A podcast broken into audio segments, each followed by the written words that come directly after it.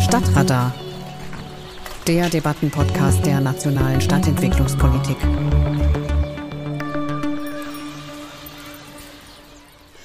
Die fünfte Ausgabe unseres Podcasts beschäftigt sich mit einem Begriff, der seit einiger Zeit in aller Munde ist, nämlich mit der Resilienz. Schon seit ein paar Jahren gehört er auch zum städtebaulichen Diskurs, also die Frage, wie man unsere Städte robust, widerstandsfähiger machen kann, stabil auch und vor allem in Stresssituationen, zum Beispiel durch Extremwetterereignisse, durch Naturkatastrophen oder auch durch Terroranschläge. Städte sind Lebensräume, mussten ja schon immer viel aushalten und reagieren auf Probleme. Man denke an die hygienischen Bedingungen mittelalterlicher Städte oder Kriege und Industrialisierung. Von Resilienz wurde damals natürlich noch nicht gesprochen. Das tut man erst so seit zehn Jahren. Was ist also neu? Ich bin Marietta Schwarz und zu Gast in dieser Ausgabe von Stadtradar, der Debattenpodcast, sind heute zwei Experten, die an einem frisch erschienenen Memorandum mitgewirkt haben, dessen Entstehungsprozess die nationale Stadtentwicklungspolitik begleitet hat. Ein Memorandum zum Thema urbane Resilienz. Ich begrüße Erwin Schwärzer. Er leitet seit Anfang 2021 die Abteilung Stadtentwicklung Wohnen im Bundesministerium des Innern für Bau und Heimat. In den vergangenen Jahren lag sein Schwerpunkt auf IT und Digitalpolitik. Herzlich willkommen, Herr Schwärzer. Sehr gerne. Und zu Gast ist auch der Stadtplaner Professor Dr. Detlef Kurt, Vorsitzender des Expertenbeirats. Er lehrt an der TU Kaiserslautern. Auch Sie heiße ich herzlich willkommen, Herr Kurt. Guten Tag. Einen schönen guten Tag. Ja, auch wenn ich äh, versucht habe, diesen Begriff Resilienz so ein bisschen zu umschreiben. Ich finde, er bleibt halt irgendwie erstmal doch diffus. Jeder redet davon, aber was er genau bedeutet, was er für die Stadt bedeutet, das würde ich jetzt gerne nochmal von Ihnen hören. Wo sind denn unsere Städte heute besonders verwundbar, Herr Kurt? Ja, die europäische Stadt, Sie haben es sehr schön gesagt, hat sich eigentlich seit dem Mittelalter als relativ robust und widerstandsfähig erwiesen und wird das hoffentlich auch in Zukunft tun. Und wir haben in unserem Expertenkreis urbane Resilienz auch lange um diesen Begriff gerungen, weil in seiner eigentlichen Bedeutung heißt er ja zurückfedern in den Ursprungszustand. Ja, also man ist so robust, dass man einen Schlag, eine Krise aushält und wieder in seinen Ursprungszustand zurückkommt nach der Krise. Und da haben wir gesagt, aus Sicht der Planung einer Zukunftsentwicklung für die gesamten Städte ist das zu wenig. Wir wollen auch, dass die Städte sich anpassen an künftige Risiken, sozusagen präventiv, vorbeugend. Und wir wollen auch, dass sie sich verändern, dass wir eine positive Stadtentwicklung haben und eben nicht nur zurückfedern. Mhm. Und wo sind die Städte besonders verwundbar? Wo liegen die Risiken? Die großen Risiken lagen jetzt vor der Pandemie schon sehr stark im Bereich des Klimawandels, Extremwetterereignisse, Hitzeereignisse, Überflutungen. Auch dort wurde der Begriff Resilienz schon in der Stadtentwicklung teilweise verwendet. Die neuen Risiken sehen wir jetzt mit der doch unerwarteten Pandemie, zumindest in Europa. Aber wir sprechen durchaus auch von Verwundbarkeiten, von großen sozialen Ungleichheiten, Gesundheitsgefahren, die für bestimmte Personengruppen höher sind als für andere.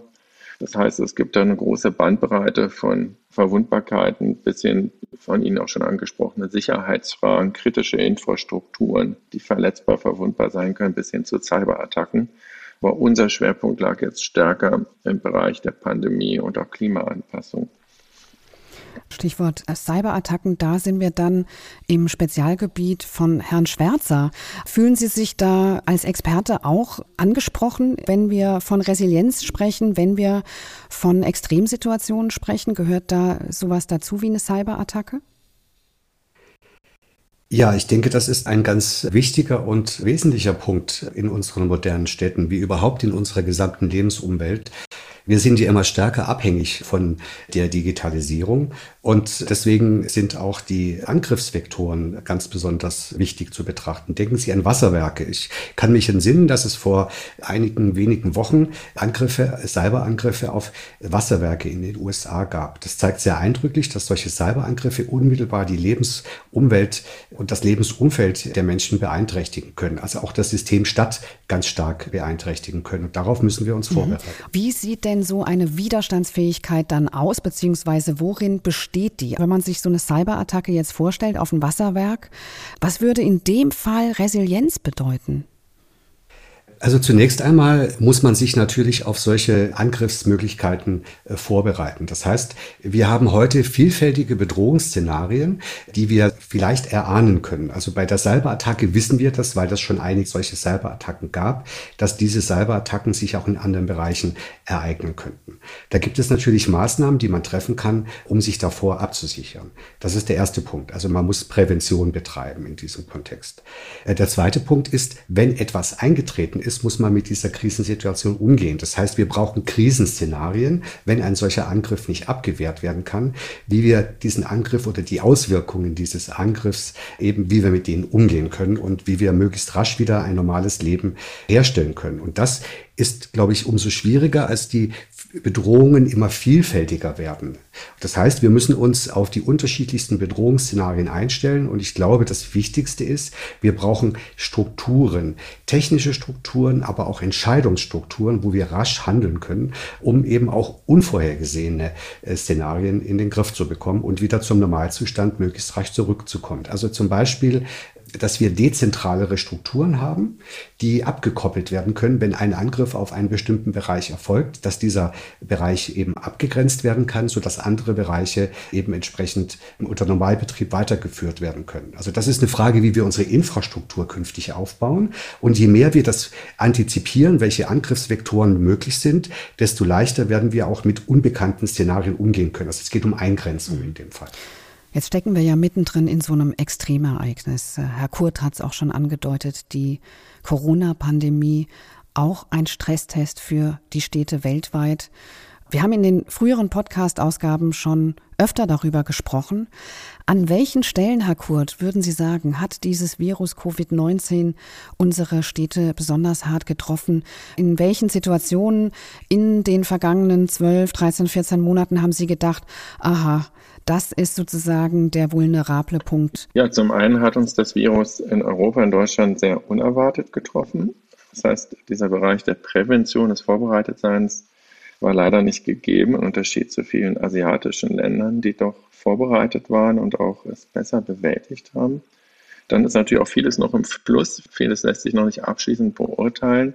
Aber was ganz offensichtlich ist, bezogen auf die Städte und die Stadtplanung, sind natürlich die Lockdown-Auswirkungen auf die Städte im Bereich Einzelhandel, Gastronomie, Kultur, Schließungen, große Einbrüche, es drohen Bankrotte und es droht auch, dass bestimmte Großstrukturen wie Supermärkte, große Handelsketten, die eben offen bleiben konnten, dann auch in Zukunft, wenn das Virus besiegt ist, weiter den Markt mehr dominieren werden und der Kleinteil der Einzelhandel eher verliert.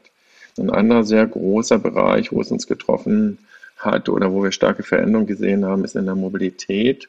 Starke Rückgänge im öffentlichen Nahverkehr und Zunahmen, was sehr positiv ist, bei Fußgängern, Radfahren, aber auch Zunahmen teilweise im Autoverkehr. Und auch hier ist sehr wichtig, dass wir den öffentlichen Nahverkehr wieder sehr stark nutzen nach dem Ende der Pandemie und nicht weiter Ängste bestehen, ihn als umweltverträgliches Verkehrsmittel zu verwenden. Und dann ist natürlich ein ganz starker Effekt, dessen Wirkungen noch nicht klar sind, das Homeoffice, was wir ja auch betreiben, die ganzen Effekte in Richtung Digitalisierung, auch im Lernen, in der Bildung.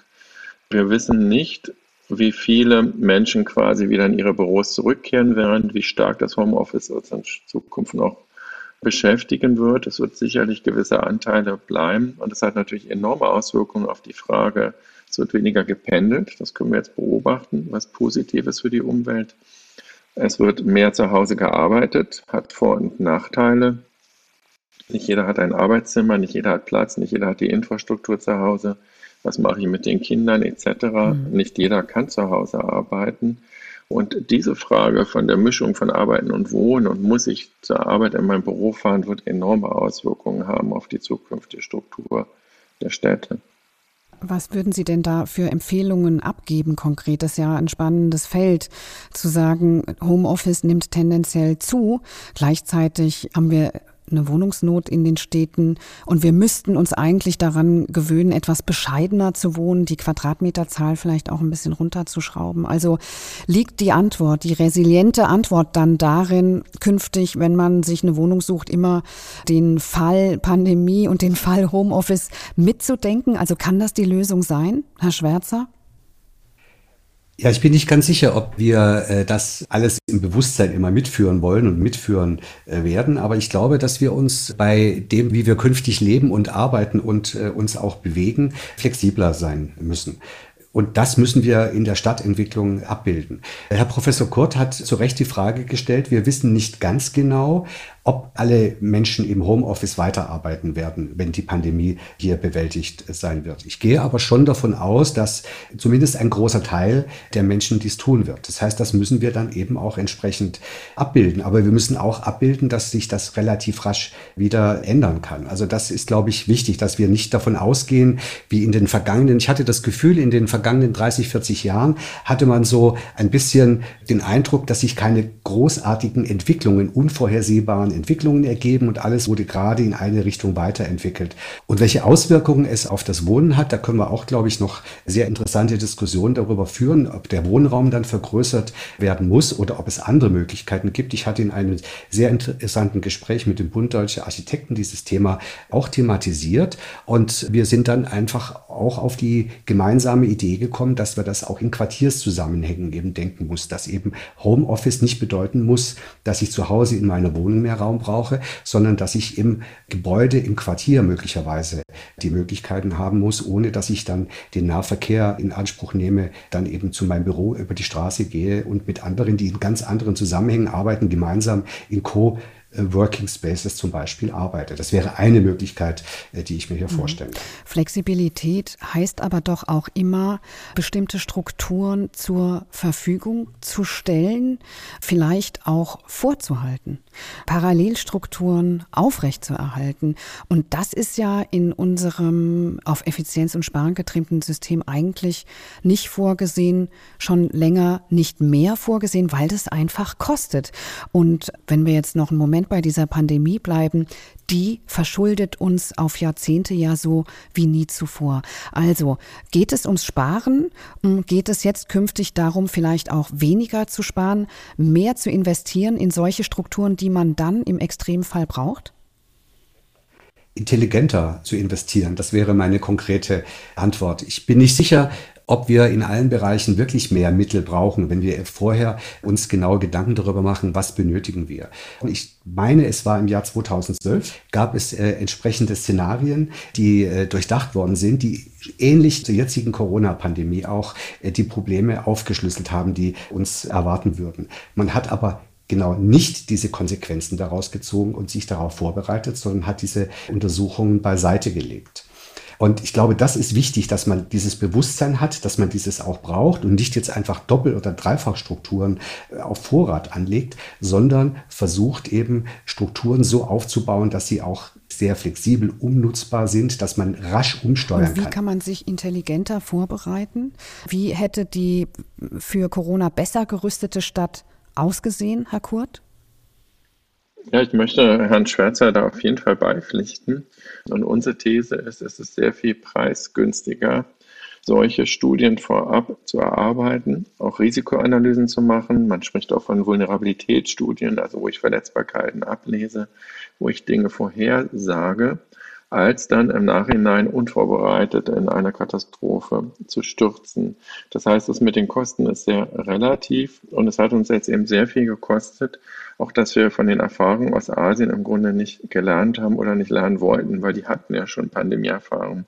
Ein Land wie Taiwan hatte keinerlei Lockdown über ein Jahr. Und natürlich hat solch ein Land dann auch enorm gespart, obwohl es erstmal in der Vorbereitung, in dem Aufbau der Kriseninfrastruktur natürlich schon Geld in die Hand nehmen musste. Und ich denke schon, dass man auch heute noch viel mehr von dort lernen sollte.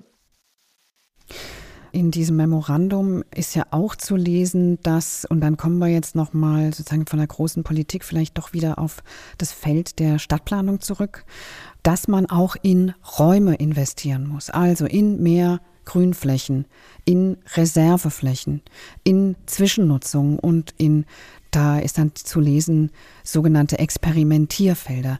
Dafür sind ja auch Grundstücks- und Immobilienreserven aufzubauen für Unvorhergesehenes. Riesenthema auch bei diesen hohen Bodenpreisen in unseren Städten.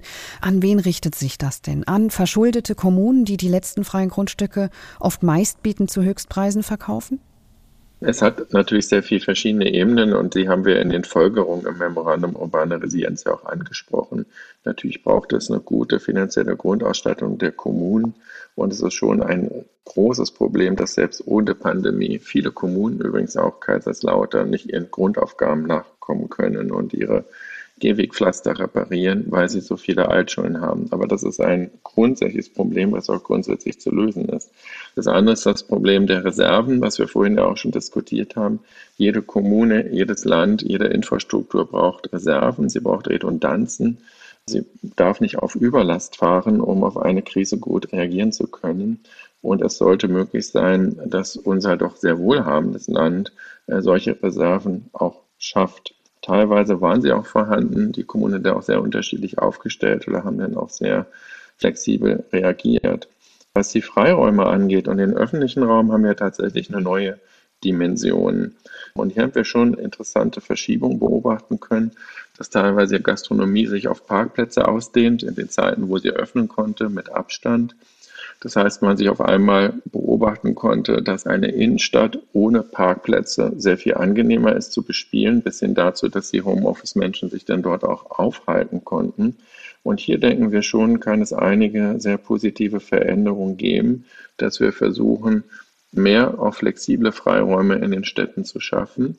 Nicht alle Plätze für das Parken oder große Straßen zu reservieren und auch die Mobilitätswende zu beschleunigen, die ohnehin nötig ist. Was die Bodenpolitik angeht, haben wir auch nochmal eine spezielle Forderung formuliert.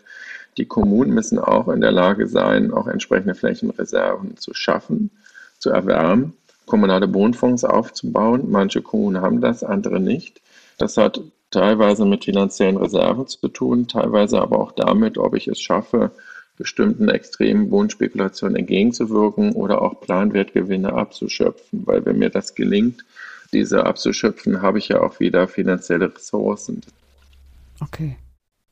Wir dürfen nicht jeden Zentimeter verplanen unter ökonomischen Gesichtspunkten, sondern wir müssen Freiräume schaffen für die verschiedensten Nutzungen, damit die Menschen eben zusammenkommen können und gemeinschaftlich die unterschiedlichsten Dinge auch tun können. Also wir wollen ja auch den Menschen dann nicht vorschreiben, wie sie ihre Freizeit im Freien verbringen.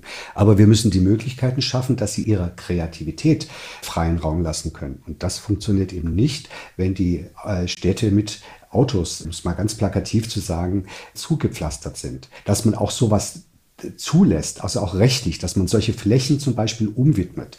Sie müssen ja zum Beispiel Verkehrsflächen, wenn sie einmal gewidmet sind als Straße, müssen sie umwidmen, damit sie eben einer anderen Nutzung zugeführt werden. Und wenn Sie sehen, was mit den Radwegen, den Pop-up-Radwegen in Berlin passiert ist, wo dann rechtliche Probleme auftauchten, dann sehen Sie, dass es gar nicht so einfach ist. Es war der gute Wille da, den Radfahrern in der Pandemie mehr Platz zu schaffen, aber es war nicht ganz so einfach umzusetzen, wie man sich das von der Senatsverwaltung mhm. vorgestellt hat. Und das sind rechtliche Restriktionen, über die man eben auch sprechen muss. Und da sind wir als Bund, als Gesetzgeber auch zum Beispiel wieder gefragt.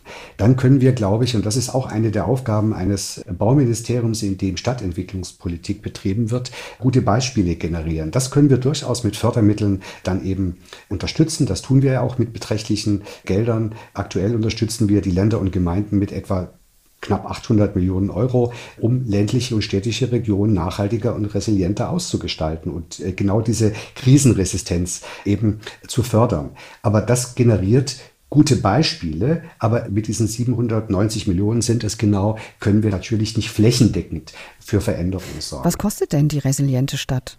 Herr Kurt, also gibt es da Zahlen zum Beispiel aus anderen Ländern, aus anderen Städten? Es gibt ja Programme, große Programme auch teilweise, die sagen, wir müssen unsere Städte fit machen und dafür geben wir so und so viel Geld in die Kasse und was wahrscheinlich trotzdem immer noch viel zu wenig ist. Das ist jetzt schwer pauschal zu beantworten. Im Grunde äh, ist eine wichtige Botschaft unseres Memorandums, dass wir auf Basis unseres bestehenden Planungssystems und auch der bestehenden Förderstruktur versuchen, das Resilienzthema zu einem wichtigen zentralen Handlungsfeld zu machen, weil das bisher fehlte oder sehr unterbelichtet war. Das muss man einfach so zugeben. Klimaschutz, Klimaanpassung, die Themen waren schon dabei, aber nicht das eigentliche Resilienzthema im Sinne von Risikovorsorge. Das heißt, es wird ein Querschnittsthema, ein Thema, was von allen zu beachten ist mit dem bestehenden System. Wir würden uns wünschen, wenn die Städtebauförderung aufgestockt werden würde, deutlich, um diesen Resilienzthemen auch anzugehen. Aber wie Herr Schwärzer schon sagte, es geht auch schon im bestehenden System. Und diese angesprochenen 800 Millionen muss man ja mal drei nehmen, weil das Land macht ja noch ein Drittel Anteil dazu und die Kommunen auch noch mal ein Drittel. Und hier ist es uns wichtig, dass zukünftig Themen des Klimawandels, aber eben auch Resilienz zu einer Regelaufgabe werden. Und damit ist schon viel gewonnen, wenn wir die bestehenden Strukturen umdefinieren. Dann haben wir sogenannte integrierte Handlungskonzepte im Rahmen der nationalen Stadtentwicklungspolitik, die auch eine Fördervoraussetzung sind.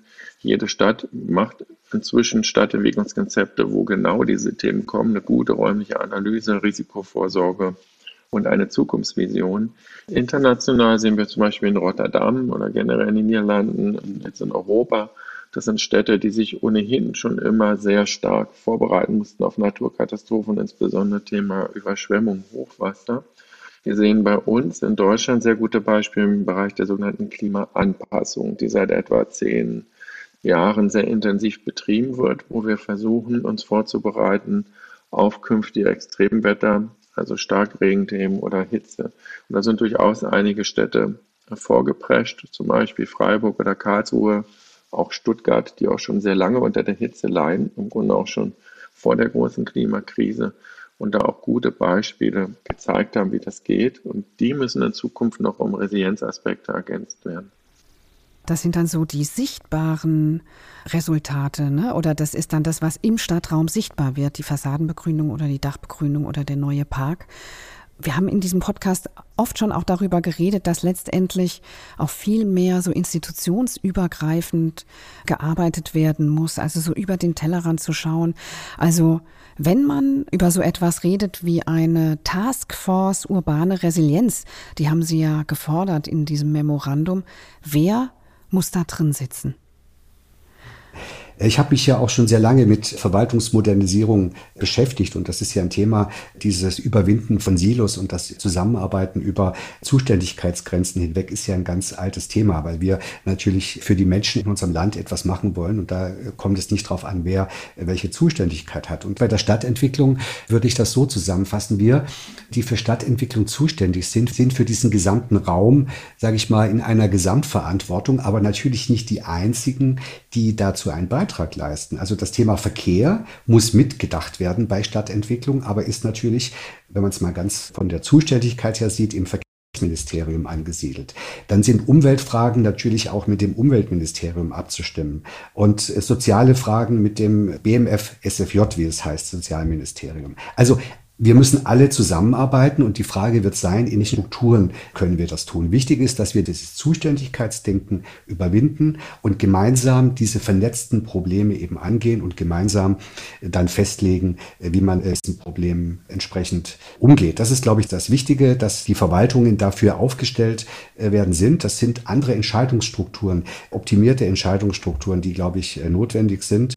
Und da könnte man auch, und würde ich auch gerne meinen eigenen Podcast dazu machen, wie eine Verwaltung äh, sich resilient aufstellen kann. Weil ich glaube, das ist nochmal ein ganz besonderes Thema, das weit über die Stadtentwicklung hinausgeht und alle unsere Lebensbereiche betrifft. Da ist Digitalisierung im Übrigen auch eine sehr wichtige Frage, die damit betrachtet werden Was muss. ganz groß auf der Agenda steht, ist das Thema Gesundheit, wurde vernachlässigt in der Verknüpfung mit räumlichen, planerischen Aspekten. Hier müssen wir viel nachjustieren, inwiefern wir auch an bestimmten Orten wo ohnehin schon soziale Ungleichheiten sich konzentrieren, also wir sprechen von sogenannten benachteiligten Stadtteilen, eben auch höhere Gesundheitsrisiken sind, weil wir dort auch höhere Umweltrisiken haben, vor allem in äh, Emissionen aus dem Verkehr. Das war schon vor der Pandemie so und es war ein Thema, was kaum beachtet wurde. Es ist natürlich auch nicht so eindeutig, die Zusammenhänge herzustellen, dass aufgrund eben stärker Stickoxidausstöße und Feinstäube, deshalb mehr Krebstote sind. Aber es gibt diesen Zusammenhang. Und durch die Pandemie sind diese Zusammenhänge eben noch deutlicher geworden, dass sogenannte sozialräumlich benachteiligte Gruppen noch besonders vulnerabler und verletzlicher sind. Und das ist schon ein grundsätzlicher Aspekt der Stadtentwicklung, hier gegenzusteuern, für mehr soziale Mischung zu sorgen, soziale Gleichheit und diese räumlichen Benachteiligungen entgegenzuwirken. Auf einer anderen Ebene, Sie fragten gerade nach der Taskforce, die sehen wir dann zusätzlich, weil natürlich kann ich nicht überall Reserven auch personell aufbauen, das ist klar. Und die sehen wir dann eigentlich eher auf einer Länderebene oder auch regional, dass im Grunde eine Gruppe von Experten vorbereitet ist und bereitsteht, im Rahmen einer lokalen Katastrophe vor Ort zu unterstützen, zu helfen. Und auch das ist wieder ein interdisziplinärer Ansatz von Planern, Architekten, Bauingenieuren, Infrastrukturplanern, Energieplanern bis hin zu Sozial- und Gesundheitsthemen. Im Grunde wie eine Art ja, Katastrophenschutzgruppe, aber eben nicht jetzt in Bezug auf eine Feuerkatastrophe oder ähnliches, sondern im Grunde auf eine Klima- oder Pandemiekatastrophe oder nennen wir es mal Krise. Da haben wir mehr diesen Krisenbegriff. Okay, wir nähern uns dem Ende dieser Podcast-Ausgabe. Wenn man jetzt mal so einen Fahrplan entwirft für die resiliente Stadt, was ist das Erste? Was ist der notwendigste Schritt auf dem Weg dorthin? Ich glaube, man muss jetzt zunächst einmal doch eine kurze, knackige Analysephase voranschalten. Und da sind wir ja auch dabei, uns zu überlegen, was sind die Handlungsbedarfe, was haben wir ganz konkret jetzt aus der Pandemie, unter der wir ja alle leiden, gelernt. Man wird dabei feststellen, dass manche Dinge gar nicht so kompliziert sind. Man hat schon Strukturen und man weiß eigentlich so ungefähr, wie es gehen könnte. Man müsste es einfach tun und vielleicht auch, wie gesagt, die ein oder andere rechtliche Voraussetzung schaffen. Also ich glaube, das ist wichtig, dass wir uns darüber im Klaren werden und wir müssen uns auch darüber im Klaren werden, wie schnell brauchen wir auch in bestimmten Bereichen Erfolge. Wir brauchen Veränderungen aufgrund der unter anderem der pandemiebedingten Auswirkungen, die rasch erkennbar sind, damit unsere Gesellschaft auch rasch erkennt, dass wir das Thema ernst nehmen, dass wir uns des Themas annehmen und Veränderungen zumindest mal auf den Weg bringen. Das, denke ich mal, ist insbesondere in dem Bereich, wo wir feststellen, dass bestimmte Bevölkerungsgruppen besonders benachteiligt sind. Das wäre mir das allergrößte Anliegen, dass wir diese Maßnahmen, die wir da erarbeiten, die wir erkennen, die diesen benachteiligten Gruppen helfen, dass wir die zuerst aufsetzen würden. Das wäre so ganz allgemein gesprochen mal der Fahrplan, den ich mir vorstelle. Es braucht auf jeden Fall eine mehrschichtige Antwort. Es gibt nicht den einen Lösungsweg. Und das eine ist, wir brauchen urbane Resilienzkonzepte auf allen Ebenen. Dieses Thema war bisher vernachlässigt in der Stadtplanung im gesamten Baubereich. Das fängt bei den Analysen an, die sogenannten Risikoanalysen, auch eine enge Zusammenarbeit, zum Beispiel mit dem Bundesamt für Katastrophenschutz und hier auch eine starke Kooperation mit Themen der Gesundheit. Also das ist ein wichtiger Punkt, dass wir vorbereitet sind und dass dann alle städtebaulichen Entwicklungskonzepte und Stadtentwicklungskonzepte auch integrieren, bis hin auch zur Städtebauförderung und anderen Aspekten, die wir schon benannt haben. Wir brauchen mehr internationalen Austausch, lernen voneinander, auch sehr kurzfristig, als die Kommunen entsprechend vorbereitet sind. Und wir müssen uns intensiv mit den Folgen der Pandemie auseinandersetzen, die wir vorhin ja auch diskutiert haben. Was bedeutet mehr Homeoffice für die Quartiere? Nicht jeder kann Homeoffice machen, nicht jeder hat den Wohnraum. Die große Wohnungsnot ist auch eine Krise, mit der wir uns auseinandersetzen müssen. Und die großen sozialräumlichen Ungleichheiten sind eben auch eine Krise, die letztlich auch unserer Gesellschaft schadet bis hin zum sozialen Frieden. Und das sind alles Themen, die wir angehen müssen, die wir teilweise schon angegangen waren, zum Beispiel mit Ansätzen der sozialen Stadt oder Stärkung der Innenstädte, die aber noch viel stärker angegangen werden müssten. Und was wir auf jeden Fall nicht vergessen sollten im Zuge der Pandemie ist eben Klimaschutz und Klimaanpassung. Und wir müssen jetzt Entscheidungen treffen, den CO2-Verbrauch massiv zu reduzieren, klimaneutral zu werden und das wird enorme Auswirkungen haben auf alle Handlungsfelder in der Planung und im Bauwesen. Und diese Themen dann zusammenzudenken mit Resilienzkriterien, ich glaube, das ist die große Herausforderung, bis hin dann zu den schon angesprochenen auch Anpassungsmaßnahmen, die da sind. Die Möglichkeiten und die Rahmenbedingungen dafür sind da. Das war Stadtradar, der Debattenpodcast Folge 5 über die resiliente Stadt mit äh, Professor Dr. Detlef Kurt, Stadtplaner, Vorsitzender des Expertenbeirats. Er lehrt an der TU Kaiserslautern. Herr Kurt, vielen Dank für die Teilnahme. Ja, vielen Dank auch von meiner Seite. Und Erwin Schwärzer, er leitet seit Anfang 2021 die Abteilung Stadtentwicklung Wohnen im Bundesministerium des Innern für Bau und Heimat. Herr Schwärzer, auch Ihnen ganz herzlichen Dank. Ja, der Dank ist auf meiner Seite. Es hat sehr viel Spaß gemacht. Ich bin Marietta Schwarz und weitere Informationen finden Sie unter www.machtstadtgemeinsam.de.